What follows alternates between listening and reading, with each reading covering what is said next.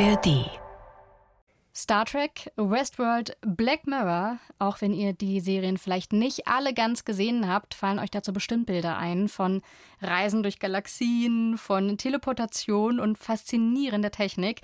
Wir tauchen jetzt ein in Science Fiction, das Genre der scheinbar unbegrenzten Möglichkeiten, in dem natürlich trotzdem nicht alles ganz perfekt ist. Hi, Ihr hört Skip Intro, den Serienpodcast vom Bayerischen Rundfunk. Servus, schön, dass ihr zuhört. Und ich habe mich so krass auf diese Serie gefreut. So viel verrate ich schon mal. Es geht um Silo von Apple TV Plus. Und die ist für mich eine der besten Serien des Jahres. Stark. Ein Fest für Science-Fiction-Fans wie mich. Dabei, das solltet ihr wissen, spielt diese Serie nicht im Weltall, sondern unter der Erde. Also keine Sorge, falls das mal diesen fernen Galaxien bis heute nicht so euer Ding war. Und weil wir nicht so oft über Genres sprechen, dachten wir uns, wir machen heute mal so einen kleinen Deep Dive in Sachen Science Fiction und Dystopien. Und dazu habe ich Jack Pop vom MDR Wissensformat Science vs. Fiction konsultiert. Der macht jede Woche einen wissenschaftlichen Popkultur-Check und erklärt zum Beispiel auf, ob Roboter wie bei Star Trek Picard oder so Gefühle zeigen können. Bevor wir jetzt richtig einsteigen, zwei wichtige Ansagen. Erstens, das obligatorische Skip-Intro könnt ihr überall hören, überall wo es Podcasts gibt und in der ARD-Audiothek natürlich frei zugänglich. Zweite wichtige Notiz, ihr habt es gerade schon gehört und wahrscheinlich vermutet, Vanessa ist ein bisschen erkältet. Entschuldigung. In einer Science-Fiction-Serie werden wir alle nicht mehr krank, da würde uns das nicht passieren. Die wichtigsten Infos hat Vanessa euch eben schon zur Serie Silo gegeben. Worum es aber genau geht, erzählt sie euch jetzt. Sag niemals, dass du rausgehen willst. Das ist die wichtigste Regel für die Bewohner im Silo. Denn wer raus will, bleibt draußen. Für immer. Und draußen kann nichts überleben. Das ist gut sichtbar auf riesigen Panoramabildschirmen in den Kantinen dieses Silos. Seit einem katastrophalen Ereignis leben die letzten Menschen kilometertief auf 140 Stockwerken in einem gigantischen Betonsilo unter der Erde. Es ist ein Meisterwerk der Ingenieurskunst, ein Lebensretter für die Menschheit. Wir wissen nicht, warum wir hier sind. Wir wissen nicht, wer das Silo gebaut hat. Wir wissen nicht, warum wir hier unten sind. Wir wissen nur, dass es hier sicher ist und dort draußen nicht. Niemand weiß mehr, wie alles angefangen hat, aber alle wissen, draußen vor den Türen des Silos ist es gefährlicher als drinnen. Und als ausgerechnet der amtierende Sheriff Holston Becker seine Dienstmarke ablegt, sich in eine Zelle einschließt und genau diese Worte sagt, ich will nach draußen. Da ist auch klar, hier stimmt etwas gewaltig nicht. Vor zwei Jahren hat Beckers Frau Allison das Silo verlassen. Seitdem liegt ihre Leiche wie ein Mahnmal vor dem verdorrten Baum vor dem Eingang des Silos. Bestens sichtbar für alle Silo-Bewohner. Wie Allison beginnt nun auch Holston unbequeme Fragen zu stellen. Und wie Allison führt auch ihn die Neugier nach draußen. Nicht nur die Bürgermeisterin macht sich Sorgen um die Sicherheit des Silos. Ich lese gerade die Chroniken aller Bürgermeister. Ich bin schon bei 97. Geburten, Tode, den Wasserverbrauch in den Jahren, den Verbrauch der Computerkabel, ob jemand rausgeschickt wurde. Kein einziger Bürgermeister hat bisher einen Sheriff zum Reinigen rausgeschickt. Er wollte raus. Du hast ihn nicht geschickt. Ich erzähle das nicht, weil ich Selbstmitleid habe, sondern weil ich gerne wissen würde, was vor der Existenz dieser Chroniken passiert ist. Obwohl wir die erste Stunde der Serie mit Holston und Allison verbringen, sind die beiden nicht die Hauptfiguren der Serie. Die lernen wir erst am Ende der ersten Episode kennen Holston ernennt die Mechanikerin Juliette Nichols zu seiner Nachfolgerin. Sie hat zwar keine Erfahrung mit dem Gesetz oder der Polizeiarbeit, aber sie ist mutig, hat nichts mehr zu verlieren und einen Grund, das strikte Silosystem und seine vielen Regeln in Frage zu stellen. Und genau das tut sie auch. Ich habe alle zehn Folgen gesehen von Silo. Für mich wirklich unübertrieben eine der besten Serien des Jahres. Es ist gerade mal Mai. Es ist gerade mal Mai. Okay. Aber immerhin, ne? Also ich meine, es sind auch schon fast sechs Monate rum jetzt und so einen Kandidaten hatte ich bisher noch nicht. Du hast nach unseren Skip-Intro-Regeln zwei Folgen von Silo gucken können. Guckst du weiter oder was denkst du? Also am Ende von Folge 1 war ich sehr begeistert. Da war mir klar, wenn Vanessa mich fragt, da sage ich, auf jeden Fall schaue ich weiter. Folge 2 war für mich dann doch ein bisschen sehr schleppend, vor allem dafür, dass so viele klassische Abläufe von Sci-Verhandlungen angestoßen werden, die ich zwar sehr mag, aber die man irgendwie auch so kennt vom Muster her. Das hat mich jetzt nicht komplett umgehauen. Was daran so klassisch ist oder so typisch, an diesen Sci-Fi-Handlungen, die angestoßen werden. Darüber reden wir noch gleich. Und am Strich würde ich dann doch weiterschauen. Für mich ist die erste Folge, nach der du unbedingt weitergucken wolltest, mhm. wirklich die beste Pilotfolge, die ich seit Ewigkeiten gesehen habe. Toller Spannungsbogen. Oder? Super. Also ich war so gefesselt. Ich habe nicht einmal zu meinem Handy geguckt und das will echt was heißen. Die war wirklich von vorne bis hinten perfekt. Ich bin ja ein riesen Science-Fiction-Fan. Wenn ich ein Lieblingsgenre habe, dann auf jeden Fall Sci-Fi. Und ich habe einen Experten konsultiert für diese Folge. Jack Pop vom YouTube-Kanal Science vs. Fiction. Der macht jede Woche so einen wissenschaftlichen Popkultur-Check und dann erklärt er, wie Roboter in Wirklichkeit, also in der Realität, sich verhalten, äh, im Vergleich zum Beispiel zur Serie Star Trek Picard oder sowas. Mhm. Ähm, oder auch, wie realistisch die Drachen aus Game of Thrones sind. Da spricht er dann mit ähm, Wissenschaftlern drüber. Und für ihn ist eine Sache an guter Sci-Fi ganz besonders wichtig. Ich finde Science Fiction immer dann besonders spannend, wenn es nicht nur darum geht, so einen Blick in die Zukunft zu wagen und zu sagen, das wird mal möglich sein, das sind die Vorteile, das sind die Gefahren, sondern wenn dadurch die Probleme und Konflikte aufgezeigt werden, die wir eben jetzt schon haben. Also eine zutiefst menschliche Analyse, die da irgendwie drin steckt, ähm, da kann man bestimmt Gentechnik heranziehen und sagen, ja, okay, wie weit dürfen wir uns in die Natur vorwagen? Wie weit dürfen wir eingreifen? KI ist, glaube ich, auch gerade ein ganz heißes Eisen. Vor allen Dingen, wenn man jetzt sieht, was bei ChatGPT losgeht. Da kann man sich auch ganz deutlich nochmal die Frage stellen, was erschaffen wir da? Das ist ja auch so ein bisschen die Story von Frankensteins Monster. Ähm, wissen wir, was da auf uns zukommt? Das betrifft aber auch so Geschichten wie Kolonialisierung des Weltraums wie verlassen wir einen Planeten, wie hinterlassen wir ihn und wie verhalten wir uns als Kolonialherrinnen und Herren von fremden Welten. Also immer dann, wenn nicht nur die Technik im Fokus steht, sondern diese ethischen und moralischen Fragen, die für mich auch den Kern von Science Fiction ausmachen, dann bleibe ich dran und, und binge das bis zum Ende durch.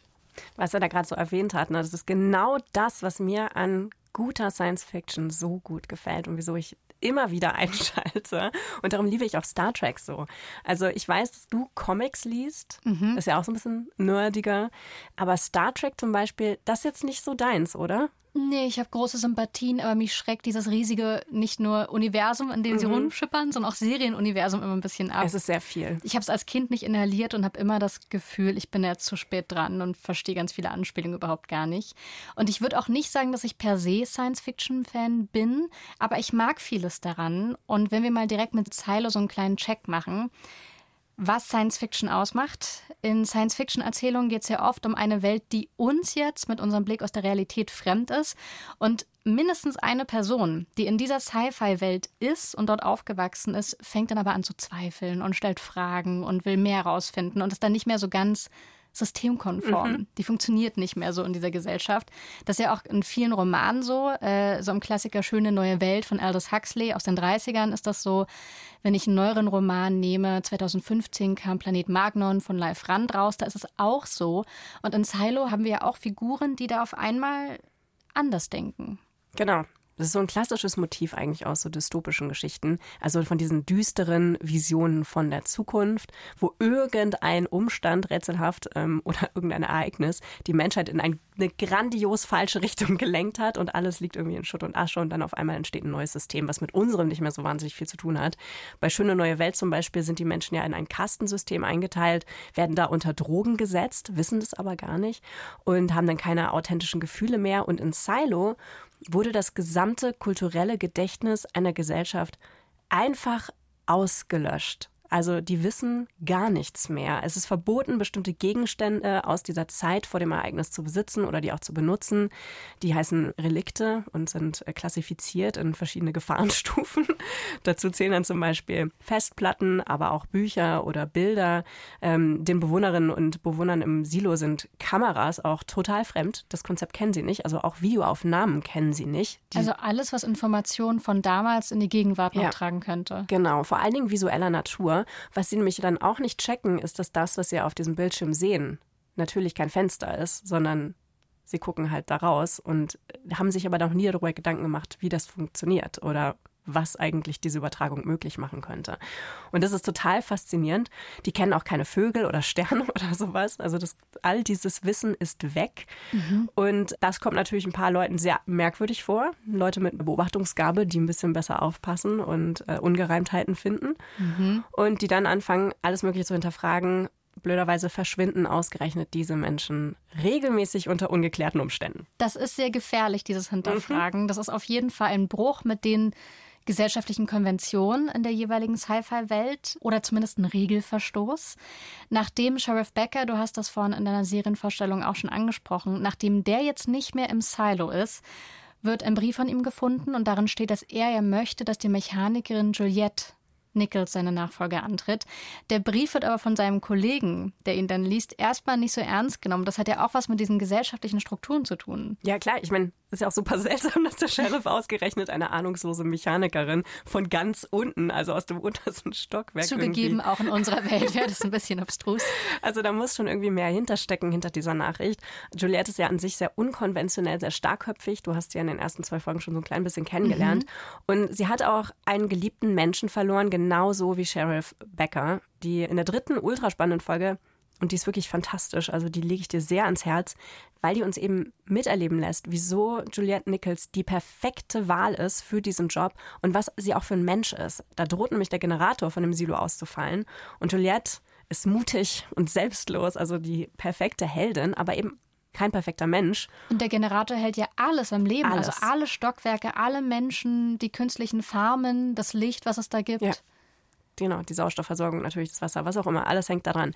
Und jedenfalls wird sie dann tatsächlich zu der Nachfolgerin ernannt, gegen mehrere Widerstände von oberster Stelle, von der Justiz wird sie dann auch durchgewunken und so. Und sie nutzt dann ihre neue Funktion als Sheriff erstmal total eigennützig aus, den Tod von ihrem Freund aufzuklären. Und dabei stoßt sie dann natürlich ah. auch auf Ungereimtheiten. Ja, also so ganz idyllisch ist es und sicher ist das natürlich alles nicht im Silo. Für mich bedeutet Science Fiction auch immer, dass die Handlung irgendwo in der Zukunft angesiedelt ist. Das kann jetzt die nahe Zukunft sein, das kann aber auch total weit weg von uns sein. Also es könnte sein, wie wir alle auf dem Mars leben, es kann aber auch wie bei der dystopischen Serie Black Mirror sein, dass es eine Erfindung gab, die die Gesellschaft irgendwie verändert hat. Mhm. Und das schauen wir uns dann in der Serie an. Das trifft ja auch auf Silo zu. Also auf jeden Fall gab es irgendeine Form von Erfindung, auch wenn man jetzt sagen könnte, meilenweit unter der Erde zu leben, ist vielleicht nicht der schönste Fortschritt, den man sich vorstellen kann. Ja. Aber ähm, wir haben eine andere Technik vorliegen. Genau, immerhin haben die Menschen irgendwas überlebt, dieses Ereignis, was auch immer da passiert ist, und hatten offensichtlich die Fähigkeiten und Technologien, so ein Silo zu bauen, weil es ist ja, wenn man mal drüber nachdenkt, ne, das Ding ist Kilometer tief. Das ist mindestens so schwierig zu bauen wie ein Raumschiff, das zum Mars fliegen soll. Also auch da geht es um technologischen Fortschritt, auch wenn alles in diesem Silo aussieht wie in den ja, 70er Jahren oder so. Also es sieht ja eher so retro-mäßig aus. Und da gibt es noch ein paar andere Charakteristika von Science Fiction, die bei Silo auch eintreffen. Also zum Beispiel, Sci-Fi stellt sich immer die Frage, was wäre, wenn? Mhm. Klassiker. Also, was wäre, wenn die Menschheit gezwungen wäre, unter der Erde zu leben? Das hast du schön locker leicht verpackt. und zwar in riesigen, kilometertiefen Bunkern. Ja, und in Science Fiction wird dann im besten Fall eben verhandelt, was äh, so aktuelle gesellschaftspolitische Fragen sind. Das hat Jack Pop ja vorhin auch schon mal erwähnt, mhm. was er sich wünscht. Und dann in der Serie geht es eben darum, was passiert, wenn sich so eine Gesellschaft komplett von der Außenwelt abschottet und auf sich selbst angewiesen ist. Das mündet bei Silo dann in so einem wirklich faschistischen System, das bis in die kleinsten privaten Entscheidungen hineinwirkt. Es gibt eine Geheimpolizei. Natürlich warten da drakonische Strafen auf die Leute, die gegen die Regeln verstoßen. Und dieses System oder diese Regierung hält sich an der Macht, indem es eben die Bevölkerung anlügt ganz viel Angst schürt gegen das Draußen, gegen das Unbekannte. Und anscheinend ist dieser Regierung der Justiz, so wird es genannt, jedes Mittel recht, diesen Status quo auch irgendwie aufrechtzuerhalten, aber du weißt nicht warum. Und das ist ja auch ein Gedankenexperiment, was an aktuelle gesellschaftliche Tendenzen oder ja. Ideen oder auch Ängste anschließt, was ja auch dann Science Fiction ist nach der Definition. Weil auch hier haben wir Bezüge zur Realität und zu unserer Gegenwart irgendwie logisch, weil solche Serien und Erzählungen werden ja geschrieben von Menschen aus unserer Welt. Woher sollen die Ideen kommen? In Silo ist es ja dieses Abschotten gegen Außen, das schützen soll vor allem Fremden, was eindringen könnte. Könnte man auch gleichsetzen mit fremden Einflüssen und Einwanderung. Mhm. Und dann haben wir es ja zusätzlich in Silo auch noch mit so einer Klassenhierarchie zu tun. Also oben ist die Oberschicht, unten sind die Arbeiter. Das folgt ja wirklich so einer, so einer Stufe. Und das ist auch sehr bildlich in dieser Welt dargestellt, in diesem extrem tiefen Silo mit diesen 140 Stockwerken. Und entsprechend ist auch ein Aufstieg körperlich schwer, weil man kann nicht einfach die Etage wechseln. Und weil die Etagen natürlich metaphorisch sind, kann man auch nicht einfach in die obere Kaste wechseln. Als Sheriff Becker in die Ebene von diesem Maschinenraum zum ersten Mal gelangt, zum ersten Mal auf die Mechanikerin Juliette Nichols trifft, wird dann auch so nebenbei gesagt, ne, wir waren jetzt hier den ganzen Tag unterwegs, um sie zu sehen. Ja. Da habe ich erst die Dimension von diesem gigantischen Raum verstanden. Wahnsinn, ne? Vor allen Dingen, also ich finde das ja an sich schon genial von der Prämisse her und vom Konzept. Aber der erste Gedanke ist natürlich, hä? Warum gibt es hier keinen Aufzug? Jetzt weißt du warum. Gesellschaftlicher Aufstieg bitte nur mit viel Mühen, wenn überhaupt. Ja, das wurde tatsächlich gesetzlich im sogenannten Pakt vorgeschrieben. Es ist verboten, einen Aufzug zu installieren. Ach. Und ja, was das für Folgen hat, das sieht man ja erst nach und nach. Das ist natürlich eine Analogie, also so literarische Stilmittel in der Fiktion. Dadurch fällt es uns ja oft leichter zu sehen, was vor unserer Nase schon passiert, also in der Realität, dadurch, dass es so ein bisschen eine Distanz aufbaut mhm. und bildlicher wird.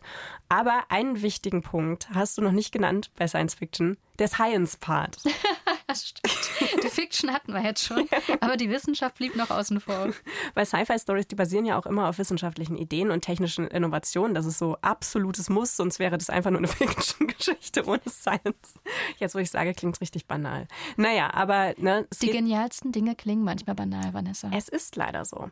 Was aber solche Serien eben machen, ist, dass so ein dass der gezeigte technische Fortschritt nicht immer als das Optimum dargestellt wird, sondern mhm. dass das in Frage gestellt wird und auch, dass die Schattenseite von solchen Gesellschaften klar wird, die eben nur auf Rationalität getrimmt sind, auf Effizienz und Produktivität, also Dinge, die wir mit so einer klaren, nüchternen, rein vernunftgesteuerten Wissenschaft irgendwie verbinden würden. Und das läuft ja dann ganz oft in solchen Stories darauf hinaus, dass die Erde irgendwann unbewohnbar geworden ist, weil sie ausgebeutet wird von kapitalistischen Interessen oder so. Und ja, dass sich diese technologischen Innovationen dann letztendlich gegen uns richten. Du hast Black Mirror jetzt schon ein paar Mal genannt. Mhm. Andere Serienbeispiele sind zum Beispiel Devs, da geht es um künstliche Intelligenzen oder Real Humans, wo auch ähm, menschenähnliche Roboter in unseren Alltag quasi eindringen. Und das war auch schon bei der allerersten Science-Fiction-Story so, die es überhaupt gibt oder die so quasi als die erste echte Science-Fiction-Story gilt, nämlich Mary Shelleys Frankenstein von 1818. Stimmt, die war Teenager, als sie die geschrieben mhm. hat. Ja, und das war noch bevor es Wissenschaft im heutigen Sinne überhaupt gab. Und damals hat sie eben dieses Buch geschrieben und diese Geschichte geschrieben von einem Wissenschaftler, Dr. Frankenstein, der eben mit wissenschaftlichen Experimenten ein monströses Wesen erschafft und es zum Leben erweckt, aber eben nicht mit Magie, wie das in den allermeisten Fantasy-Romanen oder Fantasy-Geschichten passiert, sondern eben durch menschengemachten Fortschritt. Fantasy und Science Fiction sind sich ja in manchen Punkten gar nicht so unähnlich. Ja. Wir werden äh, bei beiden Genres in fremde Welten geschickt in denen wir uns zurechtfinden müssen. Wir werden mit denen wirklich konfrontiert. Aber in Science Fiction, weil das Genre mit wissenschaftlichen Ideen spielt, befinden wir uns ganz oft in Welten, in denen eine Erfindung die Gesellschaft maßgeblich verändert hat oder in denen mal durch eine Erfindung oder mal durch das Ausbleiben von einer eine gesellschaftliche Revolution stattgefunden hat. Also da gab es große Umwälzungen, ganz oft dann auch noch in einer vorangegangenen Epoche, mhm. wie auch bei Silo, wo man irgendwie weiß, da steckt ganz viel Historie dahinter, die kennen wir aber noch nicht. In Silo heißt das ja immer vage, vor 140 Jahren mhm. wäre da was Großes passiert. Mir fällt jetzt erst auf, es sind auch 140 Stockwerke. Ja, ist mir jetzt auch, wo du sagst, ist mir das auch aufgefallen. Vielleicht passiert ja dieses Jahr etwas Überraschendes in diesem Silo. Was erfahren wir über das, vor allem auch in den kommenden Folgen, die ich noch nicht kenne, über das, was dieser Welt von Silo vorausgegangen ist. Erstmal noch mal kurz zu Fantasy und Science Fiction. Das wird ja tatsächlich oft zusammengeworfen. Ne? Star Wars zum Beispiel ist kein Science Fiction, es ist Fantasy. Aber weil da Ach. eben Raumschiffe und Laserschwerter drin vorkommen, denken ganz viele, dass es sich dabei auch um Science Fiction handelt. Hätte ich auch gedacht ist es nicht. Wenn man sich die Story anguckt, ist es eine, ist es eigentlich eher eine ganz normale, es ist eine, ja, eine Heldenreise, eine, ja, eine Fantasy-Geschichte. Es ist ein eher, Fantasy ist ein eher rückwärtsgewandtes Genre. Das sehnt sich, wenn man sich das auch anschaut, wie bei Herr der Ringe oder so, oft nach so einer guten, alten, etwas primitiveren und magischen Zeit, also die auch sehr verklärt wird. Ähm, die aber bewahrt werden soll. Also der Ist-Zustand soll gerettet werden vor irgendetwas, was den idyllischen Ist-Zustand bedroht. Sci-Fi dagegen ist zukunftsorientiert und forschungsorientiert. Das sieht man jetzt auch bei Silo. Die Leute, die diesen Status quo hinterfragen, die sehnen sich nach einer besseren Zukunft. Die haben Hoffnung auf was Besseres, was eintreten könnte durch dieses Ereignis, von dem du gerade gesprochen hast. Aber leider kann ich dir nach den zehn Folgen immer noch nicht sagen, was vor diesen 140 Jahren passiert ist. Was passiert denn dann zehn Folgen lang in Silo? Das ist das Coole an der Struktur der Serie. Es liegt wirklich daran, wie die Serie aufgebaut ist. Und es ist auch sehr, sehr gemein ich weiß wirklich nicht, ich habe keinen blassen Schimmer, was genau passiert ist, dass diese Aha. Welt draußen so komplett unbewohnbar und so eine unwirtliche Steppenlandschaft geworden ist. Aber die Serie hat so eine Struktur, dass sie sich quasi von innen nach außen vorarbeitet. Du fängst an mit der persönlichen Motivation von Juliette oder eben auch von Sheriff Becker, die denen was im persönlichen Raum passiert. Irgendwie ne, verlieren beide einen geliebten Menschen und dieses einschneidende Erlebnis bringt sie dazu, größere Fragen zu stellen. Weil je weiter sie kommen in ihrer Erforschung, desto mehr Ungereimtheiten tauchen auf. Und auf einmal beginnen die nicht nur diese kleinen Dinge im Privaten, sondern auch das ganz große System in Frage zu stellen. Und das heißt, wir haben die erste Staffel, die bezieht sich jetzt auf Juliettes Entwicklung zu was ist hier los und ich muss rausfinden, was das war und warum der Mensch gestorben ist, zu das ist ein viel größeres Problem und ich muss irgendwas dagegen unternehmen. Und der dritte Teil wird dann wahrscheinlich in die Zukunft blicken, wenn es einen gibt. Ich hoffe es sehr. Zweite Staffel steht auf jeden Fall schon mal sehr fest. Der Autor von der Buchvorlage hat auf jeden Fall versprochen, dass es ein gelungenes Ende geben soll, nicht so Lost-mäßig, weil die Handlung erinnert ja schon so ein bisschen auch an, an Lost, wo sich alle fragen, wo sind wir hier eigentlich und was, was passiert hier um uns herum. Es ist sehr praktisch, auf jeden Fall jetzt schon mal ein sinnvolles Ende zu versprechen, damit wir alle dranbleiben. Man hört ja, wenn wir in die Realität zurückschauen, dass sich Milliardäre irgendwo in Neuseeland einen Bunker mhm. bauen, nur für den Fall, dass die Erde unbewohnbar wird. Nicht für den Fall, dass sie dafür sorgen, dass die Erde unbewohnbar wird. Ja, nur falls dann einfach allen passiert. Niemand von uns hat etwas damit zu tun, weil zum Beispiel ein Atomkrieg ausbrechen könnte oder die Klimakatastrophe alles zerstören würde. Bei Silo ist das ja schon eingetreten, dass wir auf der Erdoberfläche nicht mehr leben können. Aber ich kann mir trotzdem nicht vorstellen, dass es das möglich ist, dass Zehntausende von Menschen unter der Erde überleben, das auch wieder seit Jahrzehnten, seit über 100 Jahren und das ohne Sonneneinstrahlung oder frische Luft. Mhm. Also rein architektonisch, hast du ja vorhin schon gesagt, das ist eine Erfindung in sich. Trotzdem kann ich es mir nicht vorstellen. Also die suggerieren ja sogar hinter, die haben trotzdem in Wohnungen so quadratische Flächen, die wir als Fenster interpretieren ja. würden. Da kommt dann auch so wie Licht durch, wie ja. Tageslicht ist es ja aber gar nicht. Dazu habe ich ganz lange gebraucht, um zu verstehen, Moment, auch dieser Raum ist ja unter der Erde. Das ist ja schon wieder eine Erfindung in sich, die denen was vorgaukeln soll, was sie gar nicht mehr kennen, nämlich Tageslicht. Was tatsächlich auch schon Entwicklungen aus der aktuellen Architektur sind, um Menschen in möglichst kleinen Einheiten leben lassen zu können. Also dass du zum Beispiel unterirdisch kleinste Wohnquartiere einrichten kannst für Menschen, die oberhalb keine, keine Wohnung mehr finden oder so. Also das sind alles so psychologische Dinge, die schon getestet werden. Das heißt, diese Fensterattrappen, die sind plausibel, aber das große Ganze, dieses riesige Silo, das finde ich immer noch ein bisschen unglaubwürdig. Ist es denn wichtig für das Genre Science Fiction, dass die Welt, die gezeigt wird und diese ganzen Innovationen, die wir daraus sehen, tatsächlich plausibel sind? Manche Leute sagen, Science Fiction kann nicht wissenschaftlich plausibel oder realistisch sein, weil dann wäre es ja keine Science Fiction mehr, logisch. Sondern ein Doku. eine Doku, genau. Jack Pop von Science vs. Fiction, der sieht das nicht ganz so eng. Er mag es, wenn ihm in Serien und Filmen erklärt wird, wie die Dinge zusammenhängen und welche wissenschaftlichen Details dahinter stehen. Aber es muss nicht hundertprozentig stimmen oder plausibel sein. Mhm. Und obwohl er ja Wissenschaftschecks macht bei Science vs. Fiction, sagt er, es ist vor allen Dingen wichtig, dass innerhalb der Handlung das alles Sinn ergibt, was gezeigt oder behauptet wird von der Welt. Vielleicht ein Beispiel Jurassic Park kann ich mir total gut vorstellen, auch wenn das jetzt vielleicht genetisch nicht alles ganz so genau hinhaut. dass es einen Milliardär gibt, der sich einfach ein krasses Team an Leuten zusammensucht, die Forschung betreiben und die dann zu so einem Durchbruch kommen und dieses Ergebnis dasteht mit all seinen Implikationen und diesen ganzen Problemen, die dann eben Haus- und Menschen gemacht sind. Das finde ich sehr nachvollziehbar. Was ich zum Beispiel schwierig fand, war, als äh, Tony Stark bei den Avengers dann irgendwie so über Nacht Zeitreisen erfunden hat, weil er lang drüber nachgedacht hat und so als ein Typ, der das alleine macht und dem das alleine einfällt da denke ich mir dann so, okay, das ist jetzt einfach so deutlich als Plot-Vehikel erkennbar, dass mir das ein bisschen zu plump ist. Und das reißt einen dann halt auch raus aus der Story. Ich habe wirklich lange nachgedacht. Jetzt ist mir eingefallen, wie das funktioniert mit den Zeitreisen. Moment mal. Heurika. Bei Silo finde ich das wirklich sehr gelungen und sehr stimmig alles. Ich weiß mhm. zwar nicht, ob es physikalisch möglich ist, einen 140 Stockwerke tiefen Bunker für 10.000 Menschen zu bauen der auch dann stabil genug ist. Ne? Der muss ja stabil genug sein. Ja. Allein die Statik finde ich ja völlig verrückt. Und da muss er auch noch genug Fläche bieten für Lebensmittelanbau. Weil, soweit ich das gesehen habe, haben die da keine Essensprinter, sondern die bauen das tatsächlich mit künstlichen Äckern an. Ja.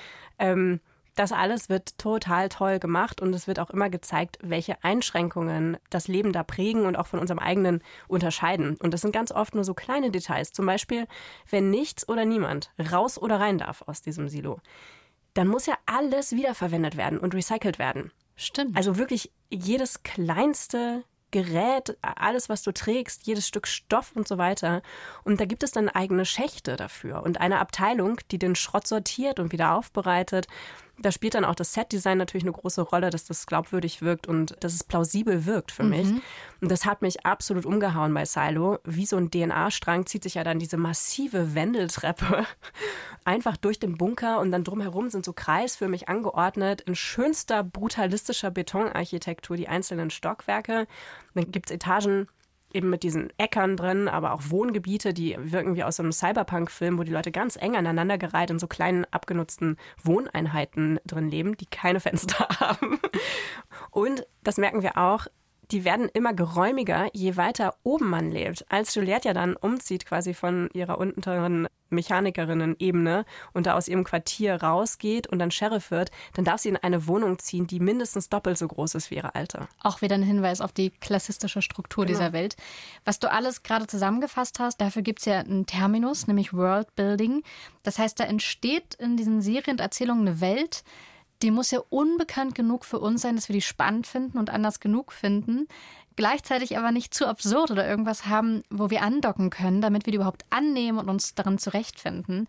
Und da fand ich sehr schlau, dass Silo direkt in der ersten Folge mit dem Kinderwunsch von einem Paar einsteigt. Nicht in der ersten Szene, aber sehr schnell taucht dieser Handlungsstrang auf. Und zwar ist es so, dass man in dieser Welt offenbar eine Erlaubnis braucht, wenn man ein Kind zeugen möchte. Wenn diese Erlaubnis erteilt wird, dieses ihr könnt loslegen, dann wird der Frau ein im Körper fest verankertes, eingesetztes Verhütungsmittel erst einmal entfernt. Sowas wie die Spirale haben die natürlich auch und das haben anscheinend alle zeugungsfähigen Frauen automatisch implantiert bekommen. So viel zu Sci-Fi. Äh, wir sind hier in einer völlig crazy Welt, in der alles erfunden worden ist, aber die Verhütungsmittel sind immer noch fest implementiert im Körper der Frau.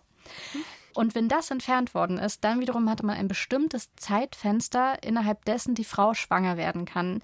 Für dieses Paar ist das mit ganz viel Stress verbunden, weil wenn die Zeit verstrichen ist, ist auch die Chance erstmal vertan.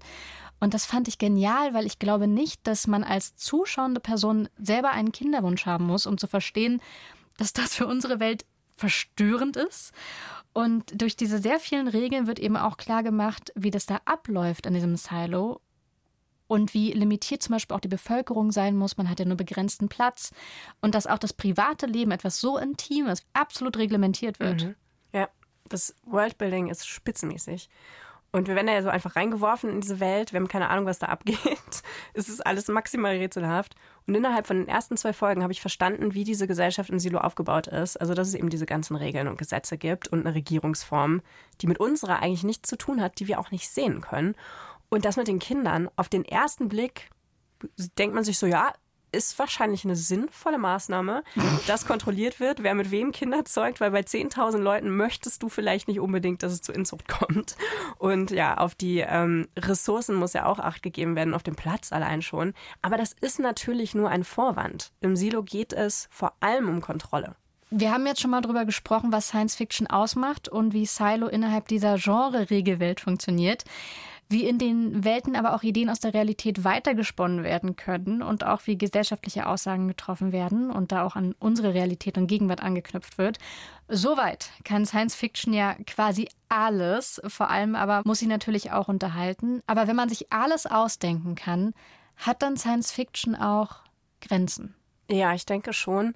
Und ich glaube, daran sieht man auch, warum so viele Leute das Genre nicht interessant finden. Oder beziehungsweise das ist ein Zeichen dafür, dass es Grenzen hat dass so viele Leute es nicht interessant finden mhm. und glauben, dass es nichts für sie ist. Ne?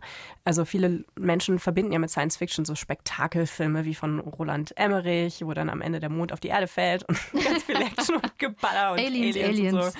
Ähm, Jack Pop ist zum Beispiel Fan von dem Film Ex Machina, wo Natalie Portman einen menschenähnlichen Roboter spielt. Ja. Und da geht es um die Frage, was eigentlich die menschliche Natur ist, was passiert, wenn wir Gott spielen, wenn wir Lebewesen erschaffen. Das sind philosophische Fragen, die ja in der Kunst und Literatur seit Jahrtausenden verhandelt werden. Und viele Science-Fiction-Macherinnen setzen aber eben zu sehr auf bombastische Effekte, sagt Jack Pop, so dass diese Fragen untergehen. Das, wo Tiefgang da ist, wo es in die menschlichen Eigenschaften, Konflikte und auch so eine moralische und ethische Komponente reingeht. Das sind für mich die guten Geschichten. Und daran scheitert für mich auch Science Fiction. Wenn es zu oberflächlich ist, zu bubblegummig, zu actiongeladen, zu klamaukig, dann leidet die Geschichte, weil es dann nur darum geht zu sagen, oh wow, das ist jetzt möglich. Schau, die schießen mit Laserpistolen auf Space-Dinosaurier. Ähm, aber der Kern des Genres geht da für mich überhaupt nicht auf. Und wenn ich da so drüber nachdenke, das sind auch ganz genau die Erzählungen, die ich selbst am liebsten angucke. Mhm. Wobei ich natürlich nichts dagegen einzuwenden habe, ab und zu mal so eine Special Effects Orgie zu feiern. Wir hoffen auf Staffel 2 von Silo. Ich würde gerne nochmal auf Star Trek zurückkommen. Die Serie hast du ja vorhin ins Spiel gebracht. Da gab es ja so Kommunikatoren, hießen die in der Serie. In einer Serie aus den 60er Jahren. Mhm. Und diese Kommunikatoren sahen da schon aus wie dann später in diese Motorola Club-Handys immerhin ein halbes Jahrhundert später. Die haben auch genauso funktioniert. Touchscreens gab es in Star Trek auch schon lange, bevor wir ersten Privatpersonen sowas auf Handys oder Tablets überhaupt hatten. Und ich warte ja immer noch darauf, dass es auch in der echten Welt diesen Knopf im Ohr gibt. Den Uhura hat. Genau, der alles simultan übersetzt, was, was, was erzählt wird. Das fände ich sehr, sehr gut im Urlaub. Ja, oh mein Gott, tell me about it. Das wünsche ich mir wirklich seit immer. seit immer. wir wissen, dass Science Fiction die Welt wirklich verändern kann und einen ganz starken Einfluss darauf hat, was erfunden wird oder was erforscht wird. So was nach dem Leute sich vorstellen können. Genau, alles, was man sich vorstellen kann, ist ja schon irgendwie ein bisschen echter als vor der Idee. Mhm. Stichwort Elon Musk. Und jetzt ist aber Star Trek eine Serie, in der es um intergalaktischen Frieden geht. Ne? Die ist ja utopisch, da geht es um Verständigung. Sind solche positiven Serien, der Zukunft zugewandten Serien inspirierender für die Wissenschaft als die, die weniger positiv sind? Also Andersrum gesagt, wer würde schon gerne so ein als negativ empfundenes Gadget aus einer dystopischen Serie bei sich zu Hause haben, wo es um darum geht, dass die Menschheit jetzt wirklich am Ende ist? Dr. Evil. ja, zum Beispiel. Ich lasse das jetzt mal Jack Pop beantworten, weil der weiß, wie die Wissenschaft arbeitet und tickt. Also die Wissenschaft an sich hat ja gar nicht diesen Blick, den wir haben, so als Methode. Wissenschaft versucht erstmal Fakten zu schaffen, Ist-Zustände zu beschreiben reproduzierbar, nachvollziehbar zu sein und zu sagen, so ist die Welt, bis man zu neuen Erkenntnissen kommt und dann sagt, ah, warte, so ist die Welt. Das ist ja dann auch der Fortschritt, der eintritt. Diese ganze Frage nach Dystopie und Utopie, die passiert in der Interpretation von diesen Ergebnissen. Also das liegt an uns, wie wir mit diesen Ergebnissen umgehen. Und deswegen würde ich sagen, die Menschen, die Wissenschaft betreiben, die werden sicherlich einen positiven Blick haben und Dinge verbessern wollen. Also niemand betreibt Forschung, weil er sagt, ich bin der Mad Scientist und ich reiße euch alle mit meinem Todesstrahl ähm, in den Untergang. Ähm, nein, WissenschaftlerInnen versuchen Probleme zu beheben, Lösungen zu finden Und deswegen würde ich sagen, die Menschen, die da in der Wissenschaft aktiv sind, die haben dann auch einen Hang zu den utopischen Geschichten und bringen uns hoffentlich irgendwann mal fliegende Autos und Hoverboards. Das wäre mir auf jeden Fall ein großes Anliegen. Bei den Autos würde ich sagen, brauche ich nicht, aber die Hoverboards, ja, da warte ich jetzt wirklich wahrscheinlich schon drei Viertel meines Lebens drauf. Ich finde seine Einschätzung ja schon mal sehr beruhigend. Ja, ich auch. Dystopien funktionieren ja aber dann immer besonders gut, wenn sie, egal ob in Science Fiction oder woanders, wenn sie Ängste von uns aufgreifen, die es schon gibt, oder Ängste größer machen, die irgendwie schon in uns schlummern. In Silo wäre das ja die Angst, dass der Planet, auf dem wir jetzt leben, irgendwann so verseucht ist, dass wir tief unter die Erdoberfläche ziehen müssen, weil ein Leben sonst gar nicht möglich wäre. Manchmal hat Science Fiction aber auch eine Lösung parat und das ist dann Teil der ganzen Handlung. Man könnte zum Beispiel sagen, wir besiedeln jetzt einen anderen Planeten. An der Stelle nochmal Hallo Elon Musk. Aber hat die Serie Silo da eigentlich auch eine andere Lösung parat? Nein. Also die kurze Antwort ist nein.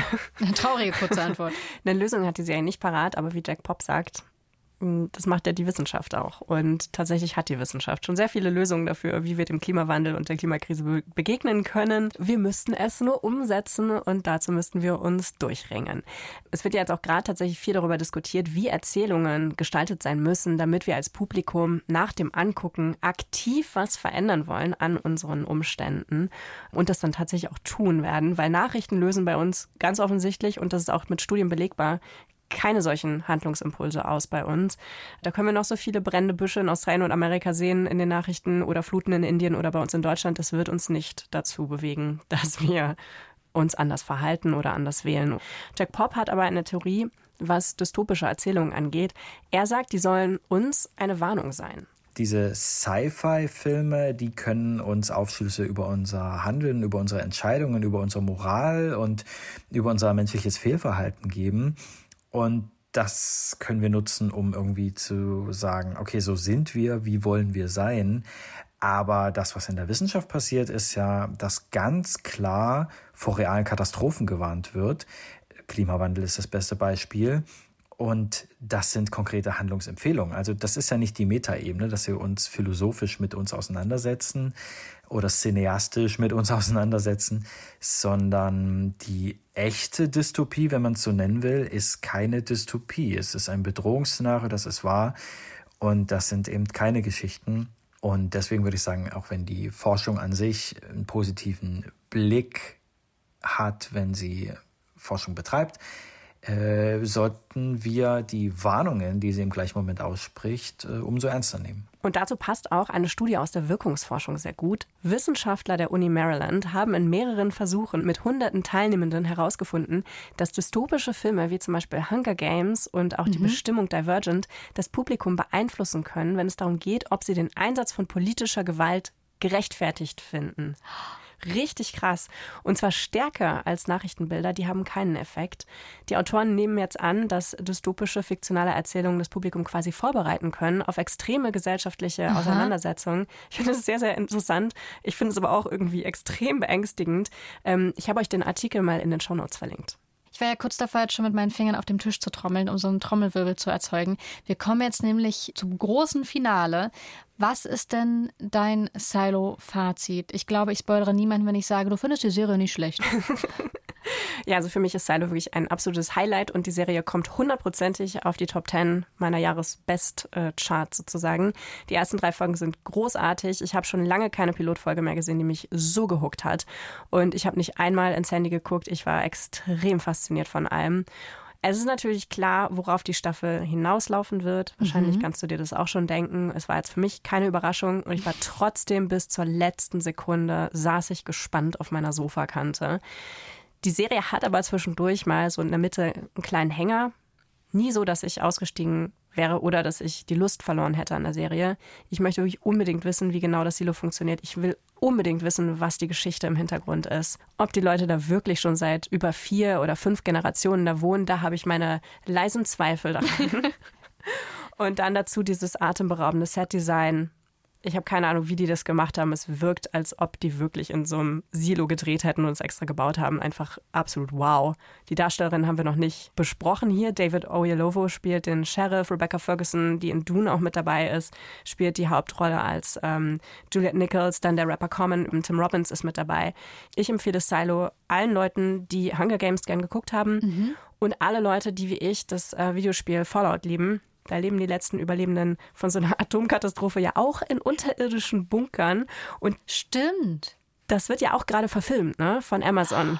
Stimmt, stimmt, stimmt. Das war in der letzten Best-of-Folge von uns in der Skip-Intro-Lang-Folge mit dem Jahresausblick. Ja. So ein Ding, wo du gesagt hast, auch schon bei den Verfilmungen von Games, so ein Ding, wo du sagst, freust dich drauf, es könnte aber eine große Richtig. Enttäuschung werden. Und Silo hat jetzt einfach die Messlatte für so eine Art Erzählung unglaublich hochgelegt.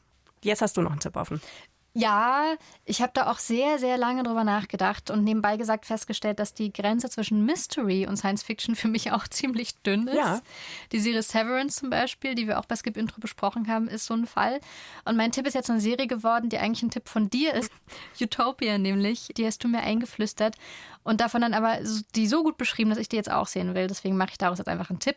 Beide Staffeln sind nämlich gerade neu in der Arte Mediathek.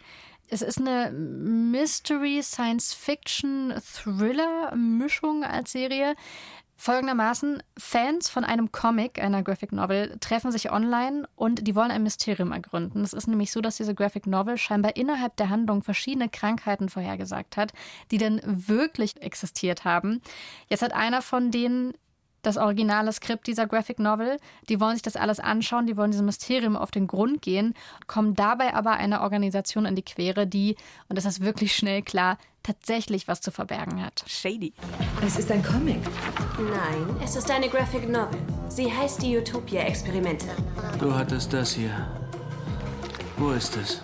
Wenn eine dieser Verschwörungstheorien bewiesen werden könnte. Was ist mit Utopia? Sag's ihm, Becky. Utopia Teil 2, da muss was drinstehen, was Sie haben wollen. Die Serie ist 2013 schon rausgekommen. Die Bilder sehen sehr toll aus im Trailer.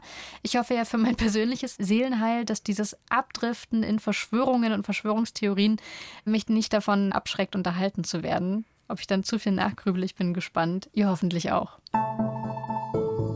Vielleicht haben wir euch ja jetzt mehr Lust auf das Genre Science Fiction gemacht. Vielleicht fällt euch aber auch ein Beispiel ein aus diesem Genre, was ganz anders funktioniert und deswegen besonders sehenswert ist. Schreibt uns alle Tipps gerne, wie immer, an skipintro.br.de. Und wenn ihr Spaß an dieser Folge hattet, dann lasst doch uns und auch dem YouTube-Kanal Science vs. Fiction mal ein Abo da. Jack Pop unterzieht da jede Woche zusammen mit WissenschaftlerInnen einen Film oder eine Serie einem Science-Check. Findet ihr bei YouTube und natürlich auch bei uns in den Shownotes verlinkt. Und Skip Intro könnt ihr bei eurem Podcast-Plattformen oder in der ARD-Audiothek folgen. Da hört ihr Skip Intro auch werbefrei und frei zugänglich, zum Beispiel mit der Audiotheks-App. Und wenn ihr uns folgt und bei Apple Podcast und Spotify eine 5-Sterne-Bewertung hinterlasst, dann hilft uns das wirklich sehr und wir freuen uns auch sehr darüber. Nächstes Mal hört ihr an dieser Stelle wieder einen kurzen Seriencheck. Bis dahin sagen wir, Fortsetzung folgt. Skip Intro ist eine Produktion vom Bayerischen Rundfunk mit Katja Engelhardt und Vanessa Schneider. Redaktion Markus Eicher. Produktion Kajetan Bernrieder und Robin Stenzel. Sounddesign Christoph Brandner und Enno Rangnick.